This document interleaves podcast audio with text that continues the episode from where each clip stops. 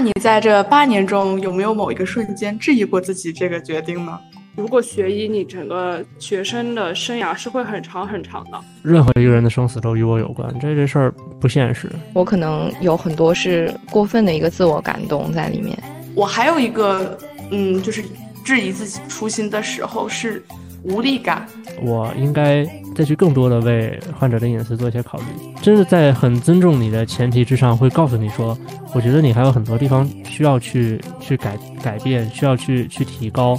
你会觉得你用一颗真诚的心换来了一颗真诚的心，我就觉得很开心。有的时候，我觉得我的温暖就来自于，比如这个患者他记住了我的名字，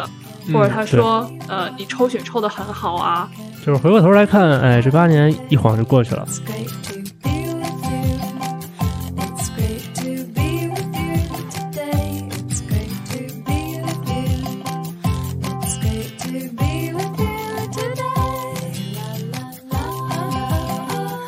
大家来到协和巴拉巴第二十三期，我是今天过生日的 Coffee，我是今天祝 Coffee 生日快乐的小怂，我是今天祝 Coffee 生日快乐的小宁，我是昨天以及今天都祝 Coffee 生日快乐的大白鹅。好的，开始大家的套娃生活，所以就是其实又过去两周了，嗯，没有想到我们这次还是依然采取了线上录制的形式进行。啊，不过上次因为小宁的那个立那个麦的效果特别好，所以我们这次也为大家配备了立麦，希望这次的音质能够大大改善。嗯，今年对于小松和小宁而言，其实是他们毕业的这一年，也是他们学医的第八年。所以其实我们这一期播客的话，就是想让我们回到八年前，或者对于我和大白鹅的话，就是回到六七年前，嗯，看一看过去的时光。嗯，所以这期的主题就是学医的初心吧，类似于八年也太沉重的话题。八年就突然觉得很快，哗啦一下就过去了。哎，确实是挺快的。看着这个镜子里日益发福的自己，真是难以想象。没想到读着读着书，小宁从未婚变成了已婚。哎，对对对，而且我的天，居然我我也能够长胖吗？这这事儿太可怕了，真神奇。这不是一件快乐的事情吗？确实确实，嗯嗯。就是我们之前，我们不是会有一个从协和到呃清华，呃从清华到协和这边的一个时间点吗？就是我其实刚来的时候觉得自己特别年轻，然后现在再回首看看，发现我天呐，我已经基本上是老老科研楼里住的最老的一届了。然后对你刚来的时候，你你见谁都都可以叫师兄师姐，因为你就是这儿最小的一个。对，我当时，然后我我我记得特别清楚，是有一次我们考完呃。呃，内外科还是什么？然后我在电梯里遇到了，就是来这边看看房间的师弟师妹，我就看着他们，就是看着他们的脸，我就一下能认出来他们是师弟师妹，就是那个鲜嫩的胶原蛋白和我沧桑的脸庞形成了鲜明的对比。没有没有，你也很鲜嫩，真正沧桑的是我，好吧？你在我们这里面是最嫩的。嗯，一脸褶子，这是我。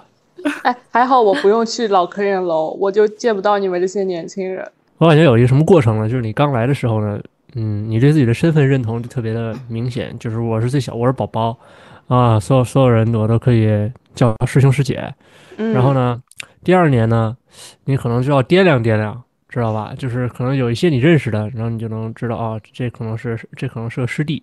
啊，或者师妹。但是总体来讲还可以。啊，再过一年呢，你就上临床了，然后你又是在医院里面最小的最小的宝宝。哎，对你又是那个宝宝，然后你说，哎，我又可以，我只要在临床上，那我就叫师兄师姐，啊，再过一年你又会陷入尴尬，就是上面有有实习的，下面有就是比你要比你要小的，对，然后你就又又会陷入这种尴尬。等到再过一年你开始实习的时候呢，你就会发现你你淡然了这种在你原先生活环境，就是那个医学院，就是新老科研楼那些人，我也不管他们到底是师兄还是师还是还是还是这个师弟。啊，其实他们跟我已经没有什么特别大的关系了，我也很无所谓，每天就是上班、下班、上班、下班，对，所以就这个心态就会转变非常的明显。等到最后你真正名副其实的搬到了这个这个其他宿舍的时候，然后你再回来的时候，所有人都是弟弟，所有人都是妹妹，就非常容易。真的很稚嫩，就是我就这么看上去就觉得好嫩啊，就整个人的气质就感觉很嫩。就是你会发现，好像大家的这个想法就会更更多一点。然后还没有被那个临床社会毒打，对，就嗯是还还能够，就是有很多这个那很年轻时候会想着，哎，我怎么去玩一玩啊？我或者说什么上哪儿去那搞点什么活动，呃，然后老了之后呢，就哎呀回去睡觉吧，回去玩玩游戏，回去刷刷剧，嗯、就这样吧，得了，差不多得了，嗯对。因为因为想觉啊嗯，没事儿，怂姐说。我说我们想做这一期，就是因为有一个朋友在后台私信我说，想要在高考来临之前做一期关于这个临床医学的分享，所以我们想想到做这么一期来到让大家就是，比如说高高三的同学们，如果你以后想学医的话，可以真实的了解一下这个世界是怎么样的。你最近你最近又被谁毒打了吗？你怎么这么丧？最近可 emo 的不行，自从昨天开完班会，是挺是挺 emo 的，哎，我们昨天也开班会了，共共课时间吧，共课时间，共克不容易都时间。都不容易，都不容易。是的，是的。哎，那那我不如开始正题。就是啊劝人学医，天打雷劈。对，是吗劝人学医，天打雷劈。我现在还是有这个感感受。对，我觉所以得，当时各位是怎么就选择了临床医学呢？嗨，这谁还没有一个这个热血澎湃、青春洋溢、充满理想主义的青春呢？真是，哎呦，哎呦，听上去好像小林师兄的青春已逝。哎呦，略带伤感这这后面流的泪都是当时脑子里的水。不过，想想我，嗯，对，是就是实打实的讲，就是我觉得劝人学医，确确实是一件天打雷劈的事儿。就是如果人真不想学，然后你就强行劝人家来学，我觉得这这人挺不地道的嗯啊。但是如果说就是真真的是说嗯这个就是打心里我挺向往这个医学的，我觉得还是可以考虑。嗯，就是你们会有这种感觉吗？我个人是这个样子的，就是我可能这么多年过来，我确实还是觉得自己学医还还挺，我还挺喜欢的，我觉得挺值。对，我觉得就是如果呃你是很喜欢医学，包括当医生这个职业的话，其实学医对你来说就是不会那么的枯燥，以及感觉到压力很大。但如果你当时不是那么喜欢学医，或者说你觉得嗯、呃你对医学这个职业也没有很清楚的认知，可能当时我们高三毕业的时候，很多人其实都没有很清晰的想过到底应该自己喜欢什么，或者说没有考虑过自己未来想做什么。然后当时可能就会有朋友啊，或者是家里人会觉得医生是一个比较稳定的职业，然后会推荐他学医。但其实可能上了大学之后，就会发现自己并没有那么喜欢学医这个这个学习的过程，以及进了临床之后发现没有那么喜欢当医生。嗯，所以这其实是一个 bug，因为其实我们在高三之前就不会认真的思考这些问题，也没有机会。如果家里没有医生的话，也没有很很大的机会去接触医生或者是临床这个世界到底是什么样子的。我觉得 Coffee 这一点说的非常好，就是有很多时候我在思考一个问题，就是你让一个高三的孩子去决定说我未来要从事什么样的专业，这事儿可能有点太苛责他们了，那么难，他们就基本上跟这个社会还有跟一个职业真实的接嗯触的范围可能非常有限。嗯、可能对于一些公共的职业，比方就像说是医生啊，像说是警察这些，你可能会在生活当中你得到过他们的帮助，或者说在其他的一些方面，你能够广泛的去了解到他们的一些一些情况。比方说，大家都知道这两个职业很很很辛苦啊，大家可能也会知道这两个职业，比方说职业认同感会相对来讲比较强啊，因为他们会去帮助别人嘛，对吧？能够在这个过程当中得到一点自己的这种反馈啊。但是呢，如果说你像其他的一些职业，比方说我们了解到的这些啊，我们现在比较火火热啊，金融从业者啊，比方比方说这个这个这个计算机从业者，对吧？软件从业者，对大家可能也会就是了解到他们嗯、收入非常高，他们可能也会很辛苦。但是呢，你对于很多这个职业内部或者说其他方面，他们存在的各种各样的一些问题，大家可能并不了解。就即使是像我们来讲的话，我们身边有很多做这些方面的一些曾经的同学，不管是清华的也好，还是说高中的同学也好，嗯，你真正跟他们去接触、了解过之后的话，你可能才能真正了解到，哦，这个这个行业它的嗯特点是什么样子的。啊，它是究竟适不适合你这个人？因为它跟你的性格各个方面可能都有一个是否契合的这样的一个情况在里面。所以，嗯、而且医学呢，它又是一个非常连贯的学科，就基本上它会要求你要在刚上大学的时候你就确定要走医学这个方向，否则你后面的话其实很难再去学医。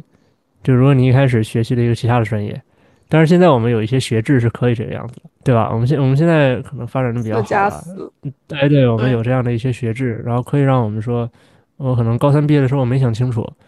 啊，然后我上大学之后，我接触了很多这些同学，我发现，哎，就我还是想要学医，那你可能还有机会。现在是有这样的学制的，但是在以前的时候是没有的。我们不讨论这个学制好不好，但是它确实是给一些同学提供了这样的机会，就是你如果在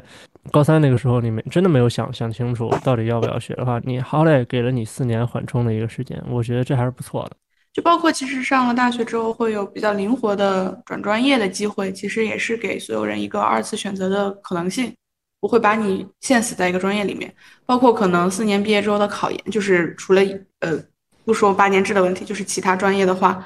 或者其他学制的话，其实包括考研保研也是一个再次选择的机会。其实就是给你了四年的时间去考虑说这个专业适不适合你，你是否真的想要继续在这个呃专业继续下去。但是研究生。研究生这个地方呢，他他其他专业是没有办法跨专业考到医学上面来的，就是说按照经典的那个方式来讲，对，所以说曾经医学的，它它的起起步的那个门槛非常早，嗯嗯，对，然后相对来讲的话呢，可能也会比较高。医学院在大部分那个比较好的大学里面，它的录取分数都是都是挺高的，嗯，反正在清华的话就就很高嘛。也是属于排在前几名的那个那个专业了，所以它又是一个门槛比较高，又是一个很早很早就让你就需要你去投入进来的这样的一个专业。所以，如果真的想要选择医学的话，要慎重，因为你可能未来八到十一年都要被套牢在这个专业里。是的，尤其你像八年制，其实中间转出去的可能性，走的岔路的可能性会很小很小。嗯。我我觉得说到这里，我就我想起来，因为我跟你们不一样的点是在我我是属于本科五年制，然后五年毕业之后再可以继续选择考研或者是保研，或者是也有选择其他的权利。然后我比较特殊的是，因为当时我我们宿舍其实四个人嘛，然后关于这个选择的后面的选择的问题，有两个人其实都选择了转专业。然后一个是因为自己本身很喜欢建筑类，后来他就去了复旦，然后读了建筑，他就相当于是毕业之后跨考了。然后另一个是觉得想学法学，然后就到了考到了中国政法。就我们当时那个宿舍其实还蛮还蛮特殊的，就是有做了一些别的选择，以及还是比较有勇气的，就是。所以我觉得就是在在这个上面，我我周围还是感受到大家其实还是有一些别的选择。对，我觉得五年制的比较好处比较好一点，就是它可以在研究生阶段有一个灵活的一个变化。你可以选择跨专业考到其他方其他方向的研究生去，这还还挺好的。你有一些出路嘛，就是它中间会给你放一些岔路口，你可以选择说我走另外一条路。对，所以如果是想要报八年制的同学，确实是。需要慎重的考虑一下自己对于学医，呃，以及当医生这个职业，到底抱有怎样的热情以及怎样的初心。嗯，但其实现在的话，像我觉得协和八年制的同学们，其实也有一定岔路选择的权利吧。包括就即使是来了协和这边，你也可以选择转回清华，然后去对读，只有但是只能读生物这么一个选择吧。没有，你还是可以选择研究生，对对对，去考研究，嗯嗯嗯。像我们当时，我有一个同学，当时我们在一个课题组工作，呃，那个课题组，然后后来他就来协和这边两年之后，他就转回去了，就转回清华了，嗯，读的生物。后来他好像，嗯，后来他研究生是，呃，呃，升到了卡耐基梅隆计算机，我觉得也很酷。嗯，确实不错。对，所以就是大家选择的机会还是有的，还是有一定弹性，给了我们一些，呃。权利和可能性的。好，所以我们书归正传，那个当时为什么都想 想学医呢？这个这个，Coffee 先说说。嗯，那我先说说。开始点名了。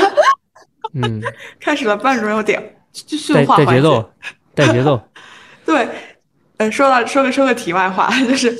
上一期电台播出之后，有一个朋友在后台留言说什么？说问我们是什么录制的，我说是腾讯视频，他说听出了一种老板在这个 Q 人的感觉。好，那个谁，那个 Coffee 讲讲最近两周都干什么了？汇报一 Coffee 下。讲讲，啊汇报一下说说进度吧。为什么想学医？为为什么想学医？开小差我啊你！当时，我我我这两周就是我这周放了一周假，就是反正因为疫情的原因，我们调整了一些有一些课程和呃考试的调整，所以我们这周就放了一周假，就是一直在干活搬砖。哎，你书为什么归正传想学医？汇报了科研进度吗？这个是 不是说不是说书归正传吗？呃书归正传了，为什么啊想学医啊？对因为我感觉我从小对医学和医生这个职业会比较了解，因为我爸爸妈妈都是医生，所以我哦基本上是嗯嗯差也不是世家，因为只有爸爸妈妈是医生，一上一辈不是医生。医学小世家。对，嗯，然后就从小其实爸爸妈妈都会值班，然后我就会跟着他们睡值班室，哎呦，每天，嗯，对，就是睡值班室，然后就是会经常，尤其是和我妈睡值班室，然后就会跟我妈住一张睡值班室的床，嗯，哎呦天哪，然那后。好辛苦啊！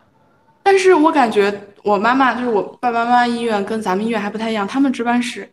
条件还还还还可以。会不会有人让我们把这个值班室的照片贴在那个 show 值班 notes 室里面给大值班家？室还可以，我我觉得值班室还行，我反正每天晚上睡得挺舒服。对我感觉现现在其实也还行，但我还没有住过值班室，可能等我进实习之后住一住，能够深刻的更加体会一下。哦，但我就感觉从小熏陶的吧，但我我其实真正想学医是从高中才开始想学医的。其实我之前对医生这个职业没有太深刻的感觉，我唯一的感觉就是我小时候我爸陪我特别少，因为我爸哦。是重症搞重症的，嗯。我我从小见我，对，从小我我就不怎么能见到我爸，而且他那段时间好像是在在读在职读博士，然后他那段时间一直在忙他的小白鼠，我就更见不到了。我唯一记得印象深刻的是一次，我大概小学一二年级，我爸领着我进了他的小小书房，我就觉得那个味道呀，真的是此生难忘。啊，然后后来搬到老开楼之后又 PTSD 了是吗？不是后来搬到 后来搬到老开楼之后，发现这个味道我熟悉，这个很熟悉，又回到了你的这个儿童时期啊。所以又回到了童年时代。哦，童童年的味道就是小鼠的味道啊。嗯，所以我之前我在高中之前对医生这个职业就是觉得啊，他们好忙，他们好累，每天晚上值班，嗯。还要被 call，我就觉得嗯。其实我当时对医生没有太呃憧憬或者向往，直到嗯。后来是有一次，呃，我得了比较严重的急性急性荨麻疹，反正那哦。次就是比较严重，然后我爸爸就就是就属于我有一次在厕所上坐着，然后就突然晕倒了，我爸就嗯非常的焦虑，但那个时候我是有意识的，就是眼睛睁不开，哦我妈就非常的焦虑，然后我爸就是可能因为我爸就是搞重症的，所以他对这些就是比较熟悉，就是我就能感知到我爸有条不紊的指挥着一切，然后把我搞起来，然后就是带我去医院，然后就有条不紊的安排着后续的一切发发生的内容。我当时其实其实已经具体记不清了，但唯一的感觉就是我爸好稳啊，我觉得我将来也要成为这样的人。但殊不知他心里其实非常慌。对应女儿该是的。出发生发生了这样的事情，对，我就即使说他是一个经验非常丰富的一个重症的一个医生，但是面对自己女儿这个情况的时候，他还是很慌。肯定是我感觉我能感觉得到，嗯，对，肯定还是很慌的。但是嗯。对，就像你说的，他会有那种 职业的素养。职，业对带给他的那种素养是这样的，嗯。就他能够嗯。说会去保持镇定，搞清楚现在到底发生了什么，然后他其实心里也会很清楚，其实也就是打一针的事儿。嗯，所以我就觉得我将来也要成为这样的人。然后再后来的推动因素，可能是到了初中的时候看了两部电视剧，啊，不会是心一部是术吧？对，一部是心术，还有一部是哦哦哦成长，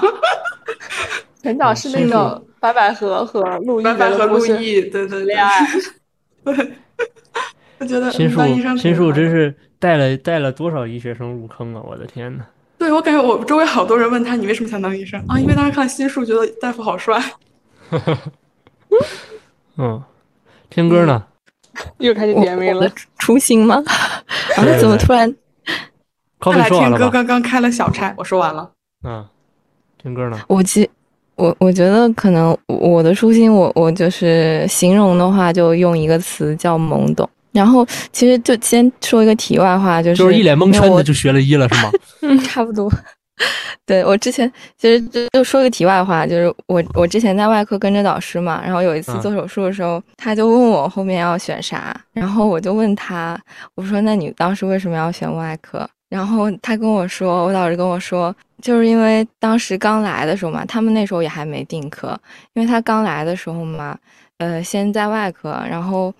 嗯、呃每天干完活，然后科里就是这这儿大家可能就是他的主治啊，就是上级大夫或者师兄师姐啊，就会给他买冰淇淋，然后 对他就觉得这个冰淇淋跟他这个搭建起了一些联系，然后每当想起来这段这一段在外科的时候，我就会想起来是一个甜蜜的回忆，嗯，然后他后来就选择了外科，我觉得就是说话就是有水会平，甜蜜的回忆。对一些联。系。当对，当你把这个事情跟某一些比较美好的事情搭建起来联系的时候，每当你想起来，可能你就会觉得是这个是美好的。然后，其实我、我我家里没有人学医，还嗯挺特殊的。但是我周围是有叔叔阿姨，就是可能比较近的家庭是学的，但我父母觉得比较累，所以也不是很支持。我当嗯时其实也是，我是高中的时候看了一部电影，叫呃本卡森医生的，就是讲了一个神经科的神经神经外科的一个医生，然后他的一个成长的过程。我记得比较清楚的是，当时是我们班高中班主任在班会上面给我们放的，然后放完了之后，大家都它它里面还有一个比较就是印印象深刻的情节，就是那个医生给双胞胎的孩子去做那个呃，就是大脑半球的一个切除，就是他他们是连体的，然后头连在了一起，然后这个医生就非常勇敢的帮他们做了这个，就把这这对双胞胎的头给分开了。然后当时就觉得哇，好酷啊！所以我一开始就是想当一个外科的医生，就是因为看来神经外科？一些一些误会，就是一开始我会把就是外医生就大概的归为了外科医生，然后从那部电影，然后搭建起了联系，觉得医生是一件特别酷的事情。但其实那时候我对周围就是医生的叔叔阿姨他们的真实的生活其实没有太多的了解，所以建立在一个就是被这种电电视电影美化了的医生的形象里面。然后那个时候就对医生这个职业就充满了一种神，就是觉得很神圣、很使命、特别酷。然后我也想这样，所以我那时候就想我，我以后得当一个外科大夫，就是拿手术刀的那种。对，这个就是我我嗯当时一个比较一比较懵懂的一个初心。好，又是一个这个 被影视剧带入坑的医学生，哎，对对对，医学生啊，又呼应啊了我们之前的影视剧专题，看来它很重要。那我们小怂呢？物理小怂，我就一直在这里等着，就是在等那等着被个，Q，我以为他第一个会 Q 下次一定让你第一个说。我我真的我我就是因为当时不知道选什么，然后所以啊。觉得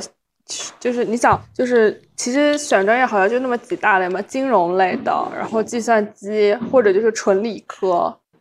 还有谁说你那么多工科呢？那么多工科你都你都不，还有学农的同学们啊，你这是不行工科我不行，工科计算机我觉得我的脑子都不行，然后还有设计类的，设计的就偏文了嘛。还有那个什么，还有你可以去学学艺术啊，我哪是学艺术的料啊？我哪是学语言的料？我每次发朋友圈都编不出几个文字来。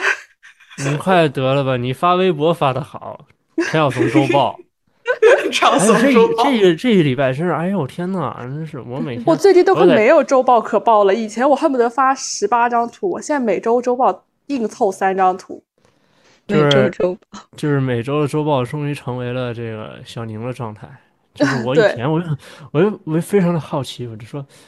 嗯，一个人是怎么能够找到这么多好玩儿、好吃还好看的店，还有地方，然后他去了，他还能拍出非常非常美丽的照片，对他还能拍出非常好看的照片。那我都是什么？就是在家里打打游戏，猫片、猫片、猫片，搞搞饭，拍拍猫，拍出来的猫还都很丑。不一样。我这是单身生活，没有被家庭困住。啊，所以猫猫很可爱的，那我就说说另外一个点，就是我觉得学医医生是一个成就感、满足感很高的职业吧。这是你当时的想法吗？对啊，就是我当时嗯觉得，嗯如果我救了一个人，他一定会很感谢我，然后我就会非常非常的开心。好，那那你现在还这么想吗？我现在只能 灵提着我的问。毕业论文。嗯，但是我觉得怂姐的呃跟我的思考模式就是一样的。嗯可能我们就是因为我们我们的人格是一样的，MBTI 都是一样的。嗯就我嗯其实对这个方面也是觉得，就是说会非常喜欢帮助别人，然后在为他人提供帮助的时候，我们就会感到满足和开心，就这是我们自我成就感的一大来源。所以我觉得，其实医生这个职业是很适合我和松姐这样的人的。但是相反，如果有人批评我们或者说我们不好，我也会很往心里去。对，是这样的，是这样的。对，就是我们，小松，我觉得你都快哭了，不是我没有哭，我就是很很想得到别人认可的那种人吧。对，就是很，嗯，对，嗯，没错就。包括像发朋友圈、发微博，如果小宁不给我点赞，点赞给另外一个人点了赞，那我绝对是要私去私戳小宁，怎么了？对我有意见吗？啊，那我们不太一样。就是曾经的一个事情啊，就是他和这个我们另外一个美丽的美女，美丽的朋友小小鱼，小鱼，嗯对我们美丽美漂亮鱼，嗯，嗯，你都发了那个票圈还是朋友圈？不是，朋友圈，是一种这不两个一个东西吗？发了发了朋友圈还是发了微博啊？嗯，我忘了。然后我我对天发誓，我当时真的我我只看到了小鱼的，我真的没有看到小松的。你被美丽蒙住了双眼是吗？在刷完那条朋友圈就瞎了。后来我就我那个后来小松就过来质问我说你你怎么回事？你为什么只给小鱼点赞不不给我点赞？可能被屏蔽了。我 当时我汗都下来了，就跟那个交感神经坏了似的，是哎呦那个汗呢。然后，然后我就赶紧我又回去找啊，我又回去看，我说啊，他还发发朋友圈了，我还是在自己的朋友圈里划，紧张啊，手啊也抖，划不着啊，怎么看不见呢？我就只能点开他的头像，进他的那个朋友圈相册里头去看，哎呀，终于看见了，赶紧点个赞吧。哎呀，后来这个睡了一觉，第二天心情稍微稳定了点，也不那么冒汗了。我又重新回去审视这两条票圈连，小鱼啊放的都是那什么自己正脸儿啊，漂漂亮亮的。再看我们小怂，我这要不是我仔细看了，我觉得他拍的都是风景照，就这个人都是你这是夸侧张了，侧过来的，你知道吗？就是跟环境融为一体。哎呦，真是。太夸张了。但我感觉我和小小怂就不一样，就是虽然我也会很在意，就比如说这样的事情，呃嗯、我和好朋友，然后同时和另外一个人是好朋友，然后第三个朋友点了我另外一个朋友的，没有点我的，我只会默默的把我那条朋友圈设为仅自己可见，啊，然后你这个更过分好吗？我也会，我也会。如果有一条朋友圈他点赞数量太少，我会把它删掉的。不是啊，可以理解。对，没错，这就是我们。但但是我成长了，这是我这是四年前的我，我最近就看开了。嗯，就是小怂姐，就是觉得就是她是一个可以帮助人，然后获得很高的呃职业成就感的一个职业，所以当时想学医，是吗？对，那你在这八年中有没有某一个瞬间质疑过自己这个决定呢？就是就不问我了是吗？我我直接不是直接过了小宁的初心环节，就直啊，直接就就下一个。对，我都忘了。小宁的初 Sorry, 心。sorry，对不起。那么小宁师兄当时为什么想要学医呢？哎呦，我都没有这个情绪了，真是的。哎呦，酝酿了很久对，刚才我这小怂讲的时候，我自己我就开始在这儿编词儿了。我说这这怎么怎么说呢？这现在哎呀，这都索然无味，就这样吧，算了。来来来，哎呀，别别那这个别别别别！Coffee 当初有没有过质疑自己 学医的瞬间呢？怎么能这样呢？来，宁哥，宁哥，快来！好，不闹了，那个就差不多，就是我也是觉得就是医生这个职业比较帅，然后你是看的是我就部电视剧呢？医者仁心，咱咱讲的是那个心外科大夫。影视剧其实对我的影响不是特别大，嗯，然后我我呢，就是因为那个我们社区医院有一个有一个大夫姓魏，然后呢，他是我高中班长的爸爸啊哦，，就是虽然他只是一个社区医院的大夫，但是他就是就是帮了我很很多嘛，就是因为我小的时候就是那个消化不是很好，然后就经常体弱呃多病，没有就纯粹的就是动不动就就肚子不舒服啊，就那个拉肚子啦，又吐啦什么的，就很还比较比较常见嘛。我觉得一年可能每个月可能厉害的时候，一年可能会有那么个三四次、四五次，就还还挺厉害的，就还挺挺频繁的嘛。然后，嗯，所以那时候小的时候就就经常要要去去去社区医院。啊，然后我就觉得，哎，去社区医院看到看到这个魏大夫，然后我心心情就会好很多啊，就放松一点。对，所以我就是啊，就也觉得就是医生确实能够，哎，能够帮助到很多人。然后那个时候的话，我就非常感感谢他嘛，也非常感激他嘛。所以我也是觉得，就你当医生能够获得很多这些物质上放在一边，但是我觉得精神上还是能够得到非常多的回报，是这样的。嗯也然后后来的话呢，就是也是，呃，坦白讲，我就是觉得我学医的这个出发点还相对来讲比较比较自私，就是我觉得它并不单单能够帮助其他人嘛，就是你掌握了这方面的知识之后呢，就你自己家里人有什么这个健康上面的问题的时候，嗯，不光说是能够给他们提供一些实质的帮助吧，你自己心里反正也会踏实一点，啊，就比方说那个。前一段时间，我妈妈好像因为练乐器嘛，就是咽鼓管出了一些问题，就她耳朵里面老是听到就堵堵的，会有回声。对，然后呢，她也会比较乐器世家哎。嗯，没有没有，她就是自己就是年纪大了，在家闲的，就是想学学一门手艺 啊。然后那个时候的话呢，就她也会过来问我嘛。然后我其实觉得可能应该过两天自己就能好啊。对，所以就也没有很担心。对，就是当遇到这种情况的时候，可能你也能够给哎家里人。就提供一点这方面的一些信息，能够也帮助他们能够去稳定稳定自己的情绪啊，也不至于说很慌张的跑到医院去，就这种。对，所以综合来讲的话，我当时就觉得学医挺好的，而且还有一个想法是什么呢？就是八年制，我也不用说中间频繁的去考研、搞这些学士、硕士这些毕业的这些东西，真不错啊！这一路走到头，真省事儿，啊，就这样。我就是听小宁说，其实他觉得学医不光可以帮助别人，其实更重要的是就是给家里人带来便利。这就是有的时候为什么我会质疑过自己学医的决定，就会觉得其实你并没有给家里人带来多少，有的时候你反而很忙，然后就会忽视家里人啊。然后特别是疫情的这个时候，有时候就觉得如果家里人出什么事儿，你反而是回不去的，你什么都帮不了。我觉得。啊，这个确实，这个，哎，说句实在话的，有的时候还就是很很多的时候，还甚至需要家里人帮你。就是在过去这么这么长的时间里头，那不管是经济上还是说很多其他方面，都是这个样子。然后，呃，尤其是包括你看，像我我我我自己是一个医生家庭啊，我和我夫人我们都是大夫，以后的话需要这个家里过来帮忙的地方非常非常的多啊，我们两个人都很忙嘛。嗯。对，所以这个话是是是这么说的，但是我依然认为，你自己学医的话呢，你如果没有办法给家里提供很多实质性的帮助，你至少说，你很清楚这个疾病本身，或者你很清楚说啊就医啊，或者很多方面这些事情本身，你就是一个很靠谱的一个信息来源，你不会让他们说那个像无头苍蝇一样跑到网上去，或者说到很多其他地方去找到一些。不是那么靠谱啊，或者说不是那么准确的 一些跟医疗相关的信息，在你这里至少说你可能了解的不是很全面，但是你最起码你了解的东西是相对来讲专业的，啊，嗯，过于专科的东西的话，你也会有自己的同学，然后有自己的老师，然后你也可以向他们去得到这些信息上的一些一些帮助，所以也不能够完全这么想吧，只是啊，回报的时间还没有到，嗯，现在可能还是需要家里人提供一些支持的时候。嗯，所以我就安慰一下小松，那不要太沮丧。所以我想跟那个想要学医的同，就是高三学生们说一个事情，就是如果学医，你整个学生的生涯是会很长很长的，像八年制其实是最短的了，可能。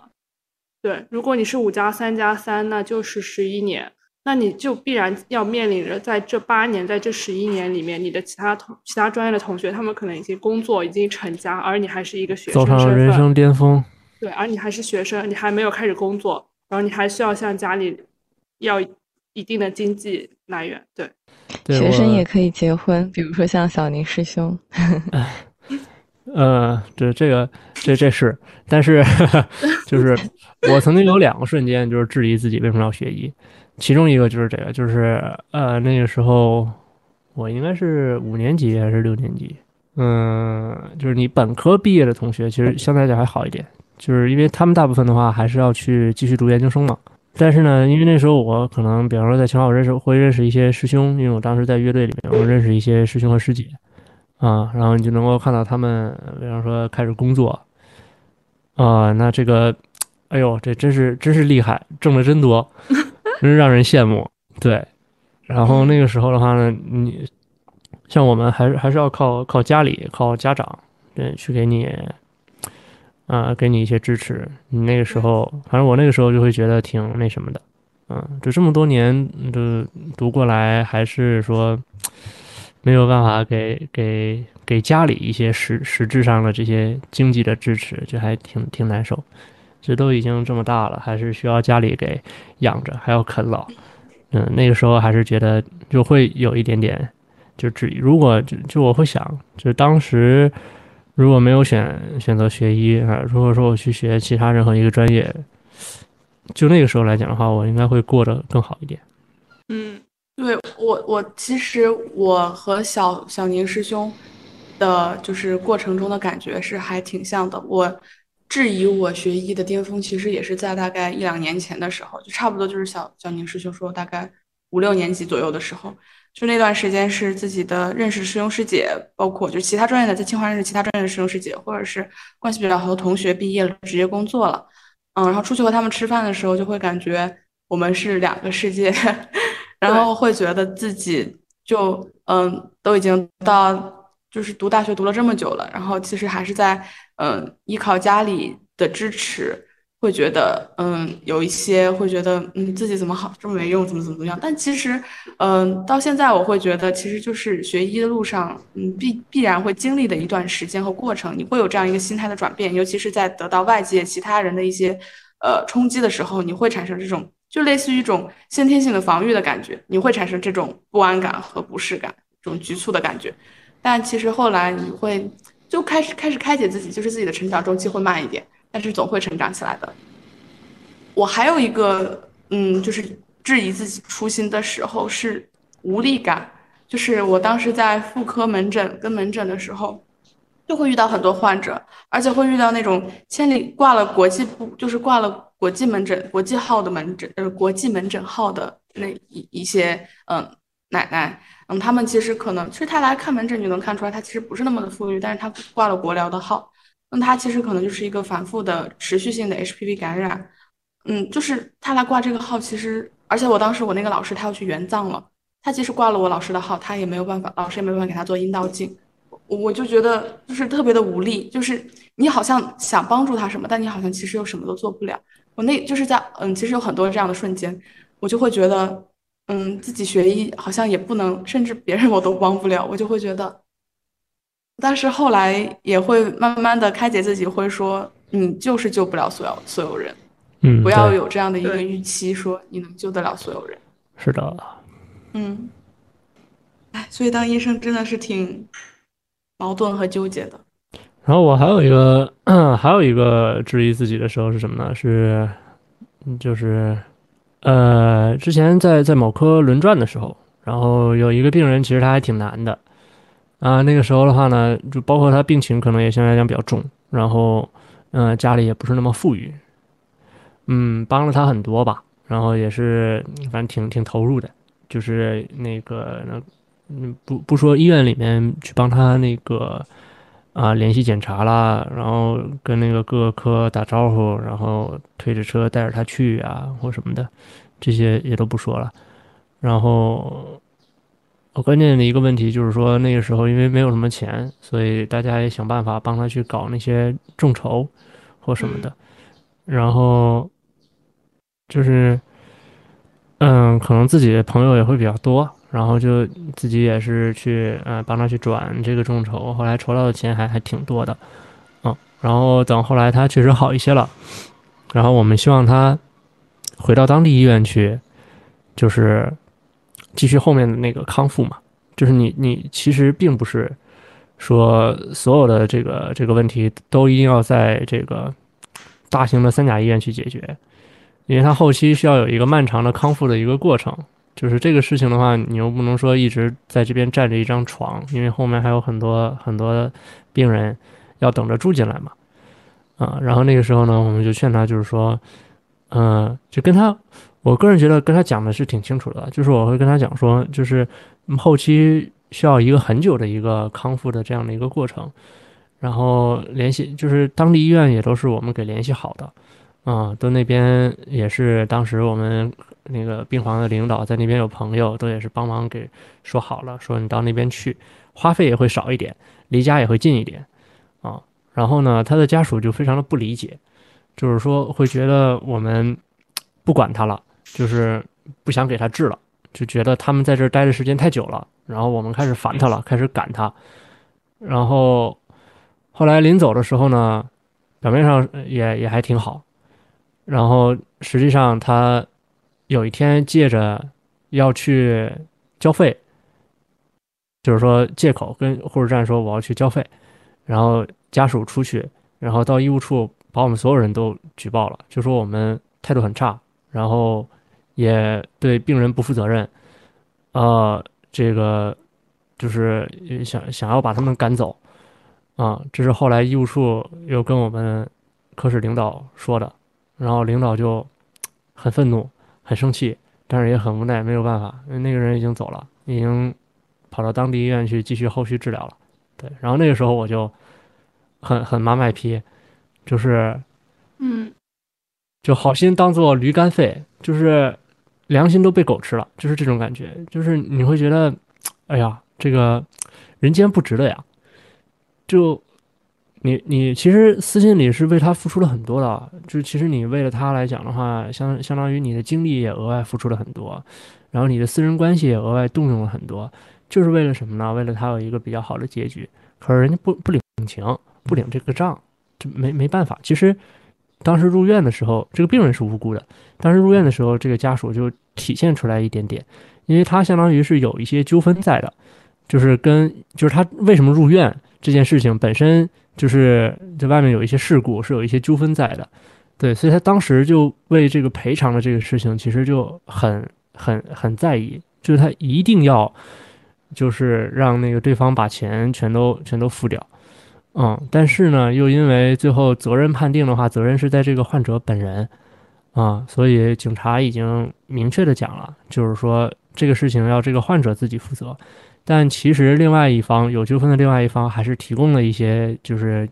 资金上的帮助的，但他还是不领情，他就是执意的说一定要让对方付所有的钱。然后我们跟他沟通完这个事情之后，其实他就已经没有那么大的反应了。他那个时候开始其实就已经开始默默的对我们有很大很大的意见了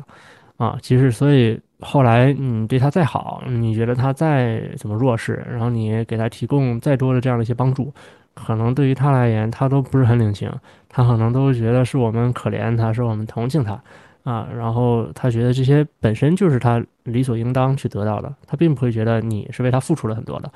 啊，所以就是也会碰到这种人，很很极端，但是就是会有，所以我当时很让人寒心。嗯，就对我来讲的话，我觉得可能我就很生气，嗯，就是我觉得就是哎，就不不配，你你知道吧？这就哎，反正，嗯，这个事情我之前也在那个，咱们不是会有那什么精精神医学、精神病学那个课？嗯，对对。嗯，然后那个当时不是会有那个那个小组？对，八什么小组？巴林。就是之前咱们还巴林特小组是巴林特小组，对。对，我就在那个小组里面我说过，嗯，这个事情。嗯，所以后来呢，我就想明白了。我就觉得，当大夫嘛，说是要这个度一些患者哈，但也只是度一度有缘人啊。你这个真的真是这样的，就是你不要说，你不要说觉得自己我我是医生，我已经神圣到救所有人。我对，就是任何一个人的生死都与我有关，这这事儿不现实啊。就是你在自己的职业生涯里面能救人是有限的就不说那些没有办法和你和你遇到的那些患者，就是跟你遇到的所有的这些患者里面，你能够真的帮上他们的人也是有限的。一方面是你自己的技术所限，这可能很遗憾，这个可能会成为我们在自己的职业技能各个方面进步的一个动力。另外一个方面就是，可能从对面那一方，他就是没有办法得到你的帮助。嗯。哦，我不想把话说太难听，但是我我就是这么觉得的，就是可能他跟你没有缘分，你想救他，但是你可能，嗯，但他不自救，你可能救不了他。其实我我也遇到过这种就是被投诉的事情，呃，也也是那种就是办出院的当天，然后来投诉你，可能就是起因是因为嗯没有给他。开出他想要的出院带药，因为应该是心内科嘛。那个时候他们肺高压很多药是很贵的，可能一次要开几千块钱的。嗯，如果说你开出来走医保，他可能能报的还挺多的。然后起因是这样，但里面其实就是他投诉也是因为前期住院的时候积攒了很多他对我们的这种怨念，但他也一直没有。直说，就是在他办完出院之后，转脸就去投诉我们，然后当时我还挺难受的。但其实后来也有过，就是还是遇到过这样的情况，因为我就有想过，是不是，嗯，你对于病人本身就是有了一个过高的期待，就是我可能会后面适当的就会降低我对于他们。嗯，是否要真正感谢我，或者他内心怎么想我这件事情，我就不做过多的考量。我会觉得降低自己对他们的期待值，然后不要做太多。我以前会很共情，然后会很热心的去这样去对患者，现在可能就会觉得我可能有很多是过分的一个自我感动在里面，会尽量对他们保持一个平常心。因为其实就像小宁师兄说的，这件事情也是一个会让我们自己受伤的一个过程，然后我们也会后面有一个自我保护的机制。我觉得我我的保护机制就是我会对他们降低期待值，不要去期待他们有过多的对你会有过多的感谢啊、感恩或者是怎么样，就只只是期待我们做好应该做的事情，然后保证一个平常的心心态。就是大白鹅所说的这个情况的话呢，我觉得就是是一个非常真实的。现在可能大家会啊去诟病的一个问题，就是大家总觉得大夫的态度不好，就比较冷漠。但是可能他的出发点就是这个样子的，就是这个大夫可能曾经他不是这个样子的，他可能也是就是非常愿意去说我很很热情、很很积极的去去面对面对你啊。但是可能就是他。他这就是出于他的一种自我保护的机制，这对他来讲只是一份工作，他不希望把太多的情绪带入到这个里面来，因为否则他自己会很难过，啊，他自己会很受伤。我觉得这个大白鹅说的其实这个还蛮明显的，就是你在刚进入临床的时候，你那个时候真的是满腔的热血，你就什么都想做好，就是你对每个患者都，你可能会把他当做你的朋友或者什么，然后他提出的什么要求。你都可能会尽量去想着满足他，但是后到后来越来越发现，就会觉得真的就是降低对他的期待，不要沉浸在自我的感动之中，就可能回归到我们就是一个你就是患者，我就是医生这样一种关系上吧。对，那你们有为因为临床或者科研哭过吗？从来没有。男儿有泪不轻弹。邀请大白鹅进行回答。啊，天呐，就是。我我我觉得我我不是一个特别喜欢哭的人啊，在此声明。Really，Really，啊说最最起码在最起码在上读研之前，我觉得我是一个情绪比较稳定的人。嗯，确实。嗯，然后其实读的是 emo 学的研究生是吗？你这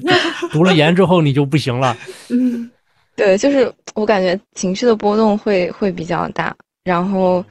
你的泪点会变低，但是我不知道这个里面是因为自己本身就是情绪没有没有办法得到一个合理的发泄，然后可能在遇到了一些很小的事情之后，你就会被点燃。我也会，但是我我真的是进了临床之后，真的是变得经常哭了。就是以前不会，但可能现在就是明明是一些很小的事情。就比如说像刚刚小松说的，你就是被护士老师怼了一句，他其实可能也就是怼你一下，然后也没有什么大事儿，嗯，但是这个点可能就会很戳你，然后你你当你可能情绪在那一刻你就你就崩溃了。那临床这样的事情其实还蛮多，因为我我是就相当于跟你们不一样点，就是我是住院医嘛，大部分时间都泡在临床里面。然后我想想哈，我会因为什么事情哭？比如说被护士老师怼了，你这个医嘱是怎么开的？然后他可能会骂你说你都来了两月了，你怎么还这样？你一边哭一边但这这个应该不是骂我的，就是我。对，但可能就是改完了之后自己默默回去哭。嗯，或者是就是或者是就是临床上面，嗯，比如说你。我我之前就有遇到，嗯，病历写不好，然后被被领导骂，就被上级主主治大夫骂，然后这种事情我也会哭，就是回去之后，然后你对着你的 pad，然后开始发呆，然后就会想，我怎么连病历都写不好呢？然后就又开始哭了，就是一些很小的点，然后还有比如说，就是患者有的时候就。之前其实也说了，已经降低自己的期待值，但有一些人其实他还是会蛮过分的。比如说，但这个事情不是发生在我在我身上，就我我也有类似的这种经历。就是我师妹跟我分享说，这个患者他今天早上该换药了，但换药室有人，然后就跟他说：“你你在换药室门口等一下。”意思就是让他排个队，等到里面那个换完了他就过去。然后那个患者就直接怼回来说。嗯，你为什么要让我在门口等呢？然后说就是就是他的意思是为什么不等换药室没人了，然后再叫他过去，还要让他在门口等着？他会觉得你们医生的态度，你们你们医护人员对我的态度太差了，然后一点服务的精神都没有，就类似于这种，其实还蛮小的点，但是我是一般遇到这种事情，我都我都会不说话，就是我的性格会我会。我会沉默，但是我回去之后，我就会自己再去把这个事情再去重新的就今天我再过电影一遍，把今天的事情过一遍。但过一遍的时候，这个事情可能就会变成我的泪点，我就会觉得，哎呀，好难过呀！他为什么要这么说？但是我觉得，就是我会第一反应，他可能也没什么错，但是我会觉得，就是偶尔会觉得自己被当成了情绪垃圾桶。然后这样也也会哭一哭，就其也可能是因为我觉得我以前也是本科都在校园里面嘛，还是一个学生的身份，然后等到变成住院医的身份的时候，其实更多的你是有一一定的这种社会身份在里面，然后在这个转变的过程中，其实我还蛮多不适应的，然后遇到这些事情都会哭一哭，就但哭完之后还会好一些，就是会释放一些自己的情绪。对对对，咱们就是平时总说，就是对别人来讲可能说屁大点事儿，但是对我来说就不行了，我就这一天的好心情就被毁掉了。对，这种事情确实很多。对，但是其实像刚才如果说，比方说大白鹅碰到的那些事情来讲的话，可能对于我来说，我觉得就嗯不是很有所谓。就如果这个换药不急，然后我就说那那行，那那那你就在这儿躺着呗，你就想干嘛干嘛。我看等一会儿没事儿了，我再过来。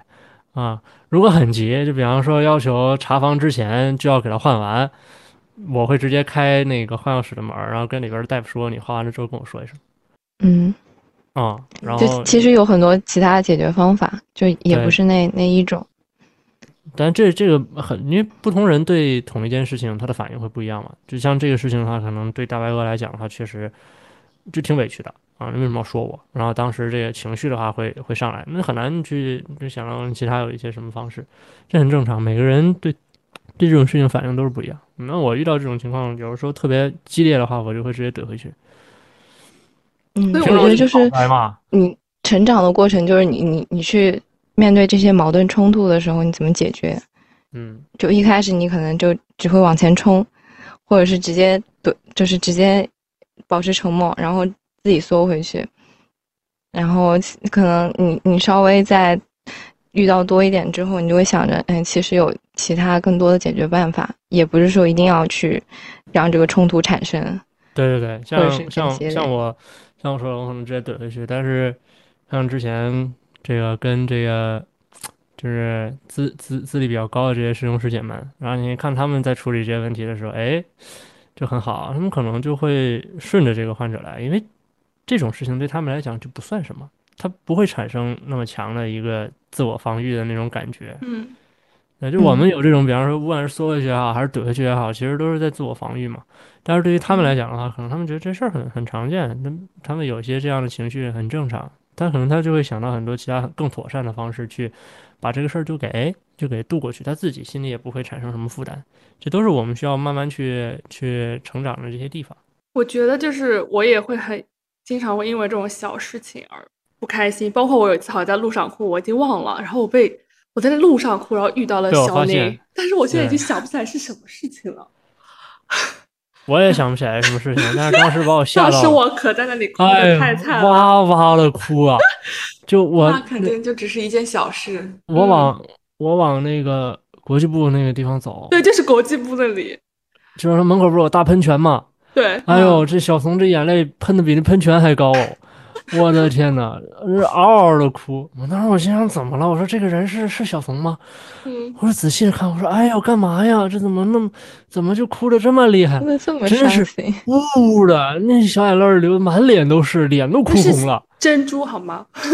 对，都是都是珍珠，就掉到地上都是珍珍珠都碎。哎呦天呐，哇塞！当时我心里真的是，哎呀，这是怎么说呢？这是百感交集，又觉得好笑，又觉得心疼。我我想说的一点就是，因为我医医学是一个呃压力很大的工作，在高压情况下，就是很难去保持一个情绪的稳定，或者说就是我们现在能力并不能够去保持呃情绪的一个平稳，所以就经常有这种因为这种小事就一下破坏了你整个平衡。然后其实我之前是很理想的一个工作模式，就是生活和工作完全分开。但是你如果选择医学，你就不你就得意识到这是不可能分开的。对，所以我以前就会抓住，比如说周末或者什么，然后让做一些，就出去玩嘛，做一些让自己呃放松的事情，可以远离这个环境。因为像呃大白鹅他们这些住院医，他们可能比我们就是生活圈子会更窄，就可能就是医院宿舍这样子。所以最近不是因为封校了嘛，所以就让我格外的 emo。我会觉得我每天就在这么一一个屁大点的地方，真的也太小了。就很痛苦，追求的自由的心受到了束缚。真的很痛苦。然后，然嗯后特别是当我在刷小红书的时候，我看到他们清华虽然也是封校了，但清华它真的很大。嗯，嗯，哪儿都能去。对他们有操，他们会在子操上办什么音乐节啊，然后也可以跑步啊。其实他们校内整个活动是不受影响的嘛。对对，对，所以我有的时候就会想，为什么当时不选择清华的另外一个专业去体验这种完整的一个综合大学，就是校园生活，就是校园生活。哎，这确实挺遗憾，我我也觉得挺遗憾。对，学医其实你就意味着你的校园生活真的少了很多。呃，好多好多遗憾的点，因为那个时候我不是在军乐队嘛，清华嗯军乐队嘛，然后那个时候的话呢，其实，呃，也是有机会去做那个学生指挥，就是就军乐队每一届都会有一到两个学生指挥嘛，然后也是因为要要到协和这边来学医，然后那时候我们的那个指导老师朱老师，然后他也跟我说过，然后就觉得，反正也是比较可惜，就是没有那个机会去继续做更多的事情。然后那个时候其实跟啊、乐队的同学们关系也都很好。然后那个时候也有人问要不要来做队委啊，然后我觉得哎，马上就就要就要走了，再有一年多就要就要就要离开这里了，就觉得不要那么太太过深度的去去搞这些这些事情，因为到时候就是伤感。为为什么明明动了情却又不靠近啊？我就要去听海的声音了。嗯，这还是有很很多遗憾，就包括像小松说的，就是你原本能够有在那么好的一个校园里面美好的大学生活，对，但是都没有了，挺遗憾。哇，瞬间气氛就已经下来了。我们说一些你们觉得温暖的时候，让你们觉得不后悔学医的时候。不后悔学医的时候，嗯，嗯，陷入沉默。开始思考 有吗？一时之间完全想不到，脑子一片空白。果然我们已经被负能量塞满了。有吧有吧，我觉得我觉得就是，我当时转那个免免疫科，然后嗯不是他后来不是要交那个评分表吗？你记得吗？就是那个患者给医生打分的啊那，个表我记得，啊。然后当时的话呢，我就找了一个我我管的一个狼肾的一个病人，他嗯老狼肾了，对，嗯然后呃，他当时就是嗯你会意识到，嗯，他可能也是他确实也是接受过高等教育嘛，你会觉得，嗯，他可能说话各个方面都很很委婉，就是他还是指出了我非常多的不足啊，就比方说沟通啊各个方面，但是我觉得你作为一个一个患者，从他的那个角呃，也不能这么说，就是他确实因为狼肾嘛，很很慢的一个病，所以他经常要到医院来，就定期过来打打药啦，就这种，嗯。可能也不会说住很久嘛，但是他肯定他也是接触过很多很多个管床大夫了，嗯。嗯，然后你就会发现他真的是在那种很尊重你的基础之上，给你提出了一些希望，然后我觉得这个很很获益，就是我我这是我理想当中的医患的一个关系，我并不完全天天都指望着我的患者都对我感恩戴德了，我觉得这不是一件好事情，他会把我捧得很高，就让我不不知就是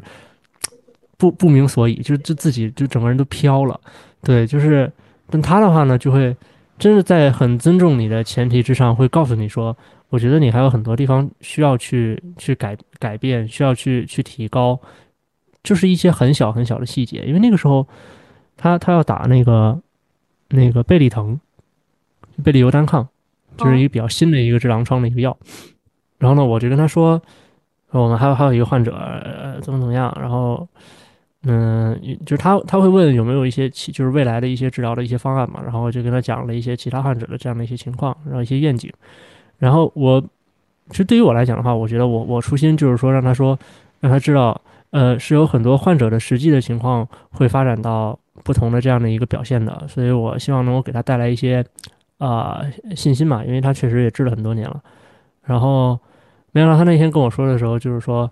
嗯，我觉得就是他觉得我应该再去更多的为患者的隐私做一些考虑。我当时就吓坏了，我说啊，我我也没有说直接说哪个病人怎么怎么样。然后他说，就是你那个时候说，哎，在咱们病房里面还有那个几床几床的病人，其实我也住在这个病房里面住，我都会知道他们是谁啊。这个样子的话，其实你对于我来讲，我一个。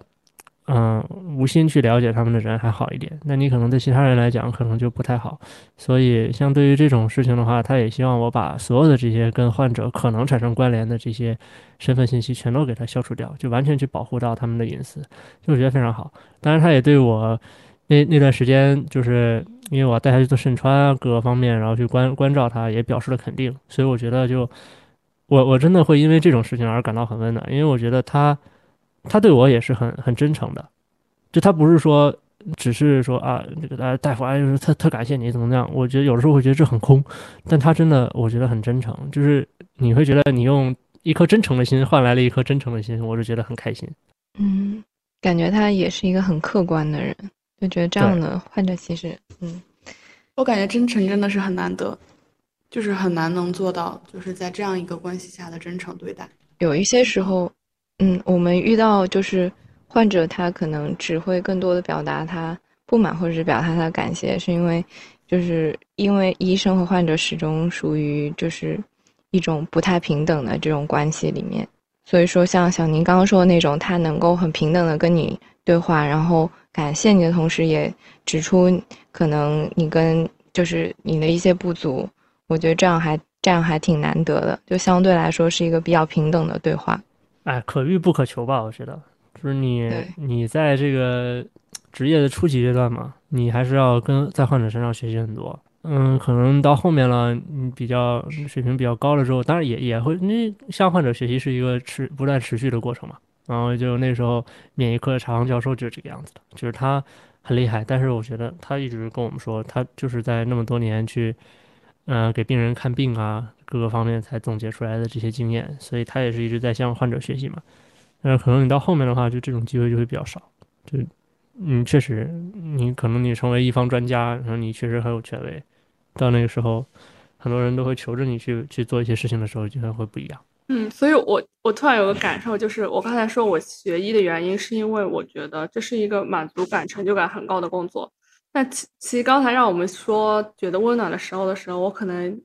脑子里并没有什么温暖的时候，就会让我觉得学医这个就是一个前期需要很长很长很长时间累积，最后才可能会有一些呃回报的时候吧。就你有的时候，我觉得我的温暖就来自于，比如这个患者他记住了我的名字，或者他说呃你抽血抽的很好啊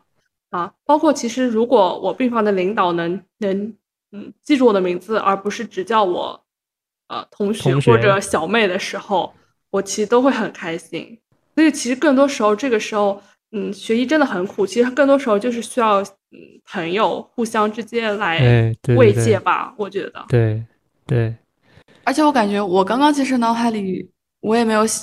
闪现出那种非常印象深刻的温暖片段。我觉得和怂姐刚说的差不多，其实就是一些一点一滴的一些很小很小的事情，然后累积堆积起，对。堆积起来，让我们觉得我们也可以和很很苦的这么多年进行抗衡，也没有让我们放弃的一个原因。就是回过头来看，哎，这八年一晃就过去了，就是中间经历了很多，嗯，还是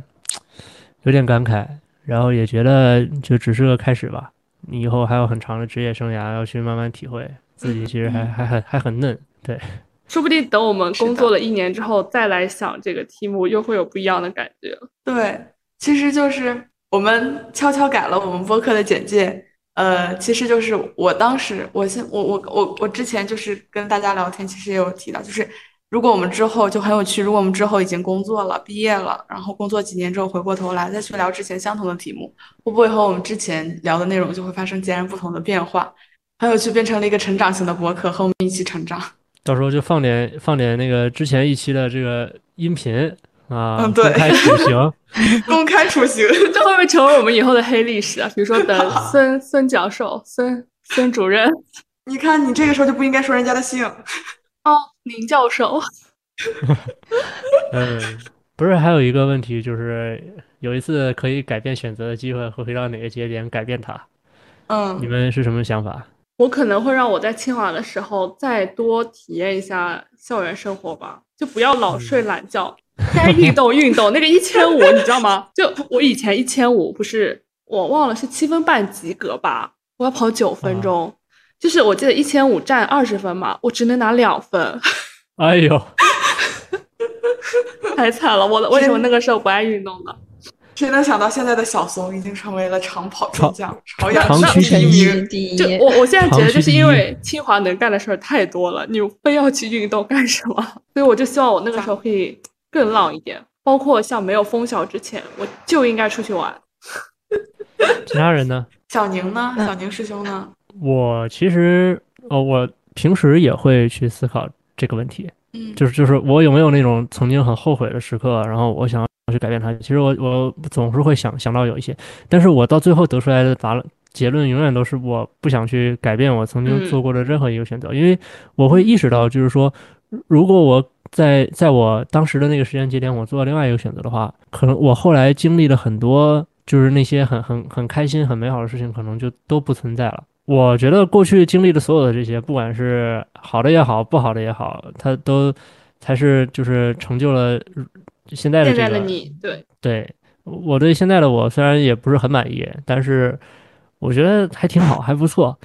我现在过的生活是我想要的生活，我。我没什么后悔的，我觉得，所以对于我来讲说，嗯，过去的一切我都可以接受。我感觉我，我其实到现在为止，我人生路上就是过得比较的顺，然后其实没有很多面临选择的时候，嗯，就是对，或者是这么说，就是说可能在面临选择的时候，你知道有一条路是你一定想走的，有一条路是你没有那么想走，就是不太会遇到我两难的选择这种时候，所以。让我回过头去想一些一个改变的机选改变选择的机会，就是这个选择在我看来不是不太像会是小松说的那种，比如说改变一下我当时的生活条件呀，或者说多出去玩一玩这种，可能我会更多去想说有没有可能就是我改变了那个选择，那我可能现在就已经是在另外一条路上走不一样路的我了。我可能会，我觉得我人生中遇到的比较大的两个选择，一个是高一。高一高一回国之后，嗯，考虑是要在国内读书还是国外读书，还有一个选择就是呃大学的专业的问题。那可能我现在会觉得学医对我来说是我没有那么后悔的一件事情，所以我其实如果真的有一个改变选择机会，我不会那么想去改变我去学医的这个决定，就是我不是会很想去考虑我大学专业可能会去学经管或者什么，虽然我之前真的考虑过，嗯，所以对我来说，好像之前的所有选择我都没有那么想改变了。我觉得，嗯，我现在对自己的生活也挺满意的，中间多多少少会经历一些。呃，痛苦的或者是没那么开心的回忆，但是也有很多很快乐的回忆。我觉得完全可以消弭那些不开心或者是难过，或者是一些嗯感觉到没有那么值得的时刻。但其实现在想想都挺值得的，主要是也没有面临很多选择，太顺利了。无理松，无理松松啊！我不是说不是应该叫大白鹅吗？Sorry，无理白鹅。啊，无理白鹅，对不起，无理鹅。我想想，如如果是我，其实是有的，就是，其实就刚刚包括说质疑自己当初学医的决定，我觉得就是我虽然会经常哭哭，但是我哭的时候也没有说我为什么当初要选择学医，但是有一些瞬间我会质疑，就比如说我会在我拥有一定的闲暇的时候，我都会拿出来去，嗯，简单就是看一些书啊，看一些电影啊，或者是。看一些我比较感兴趣的课程，包括我在嗯来上研究生之前，其实自己自学了一些课，然后那些宏观经济、微观经济，然后哲学、文史哲类的，就是人文社科类的这种，其实我自己都挺感兴趣的。就每当我会觉得我对这些事情很感兴趣的时候，就是会潜，就是你的潜意识里对这些东西就会很。嗯，很很有倾向的时候，我就会开始质疑，我是不是可以走上另一条道路。然后，如果当初在那个节点在做选择的时候，我是不是很可能就走上了一条别的道路？就是会有这样的想法，因为我会觉得自己在某种方面上可能在人文类的这些学科里面的会有一些天赋，就所以会想想想知道，如果说我当初。走上另一条道路，那现在会是怎么样的？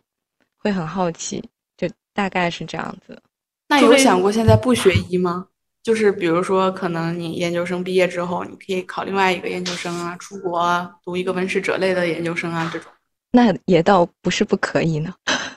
就是我会觉得，就是可能会，如果哪天我脑子抽风了，可能会做一些尝试，因为也就是我也没有，我觉得学医，嗯，最起码在。在学医，然后在协和这段时间，我会觉得，就是是仍然有很多的力量能坚持我，就是指引我从这条路继续走下去。但是我仍然觉得我对很多事物的好奇心还没有得到满足，然后仍然对这些学科，就是我希望能深入，但不是说我就一定要放弃现在这条道路，就我会感觉。呃，就像刚刚你们说的，我也会觉得有点可惜，就是因为我本科的时候读的是医科大学嘛，所以也是没有综合性大学的那种整个的环境，不仅是整个开阔的校园，然后其实包括也没有没有很多机会你去接触到别的学科，人文类的、艺术类的学科，所以就是你可能没有那样的课程，也不能跟那样的学生有就一起共享一个这种校园氛围，所以还觉得蛮遗憾的。就如果有机会的话，我我可能会会去想一下，那我会不会是可以改变一下？嗯，大概是这样。我突然想到，我我我其实嗯，真的很想，当时我真的很后悔，当时在清华没有多上一点文素和文和。我也是，就是多交一些朋友和不同的。你们都不不不去选这些课吗？学了呀，但是我当时上课的时候也不知道在干什么。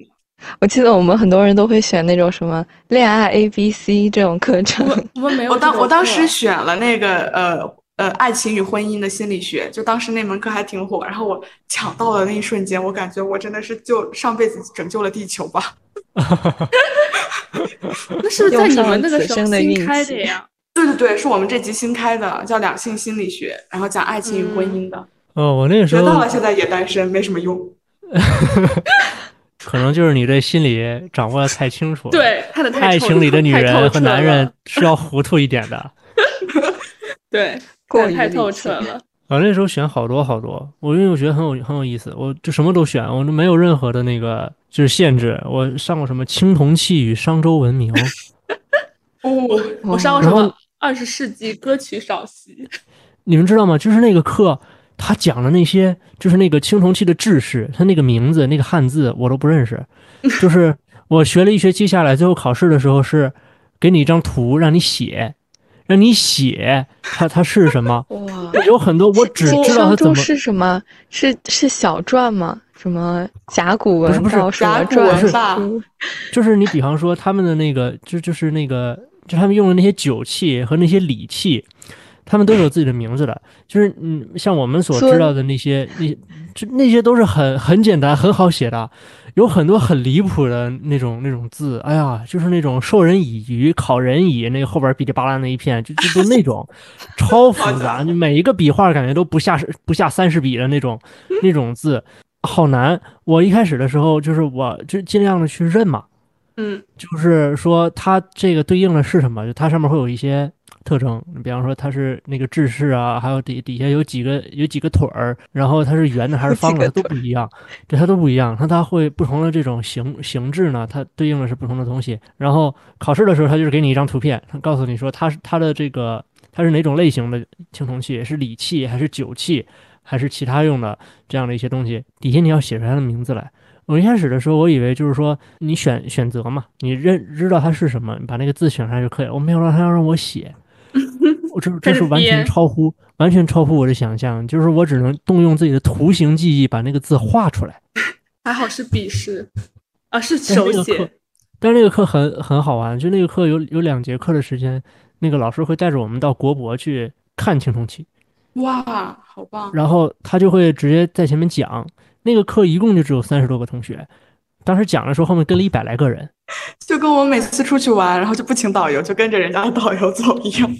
对，就是那个老师他讲，那老师讲的非常专，因为他就是那个他是当时搞那个清华简那一批的那个老师嘛，就清华历史系的。对，然后他就他他就这东西信手拈来，他讲的可好了。然后当时我们都学得很开心。然后另外一个我不知道你们有没有上，就是那个种子植物分类学。种子我没有，但是我知道这门课很热。但是我知道这门课。我记得好像之前那个什么英国馆，其实它那个设计就是用种子做的那个。对，世博会的英国馆，当时也是。啊，你们都看过世博会啊？我们没看过。我们俩很近啊，他不在上海办的吗？哦，对对对对啊！哎，遗憾没有机会。然后讲那个，讲那个解体。啊。反正就再说一下，就那个种子植物分类学，就真的很很那个老师长得可漂亮了，对，然后他他当时带我们到奥森去看花儿，然后看那个小草儿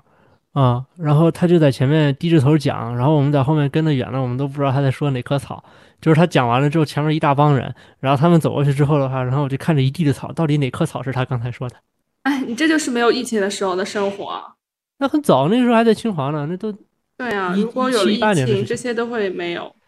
对，一六一七。对，就是感觉很有趣，就是可能大家普通人看就是一地的草，但在那些比如说植物学家眼里，它可能就非常的有趣，特神奇。然后那个时候我们不是有那个课课程群嘛，然后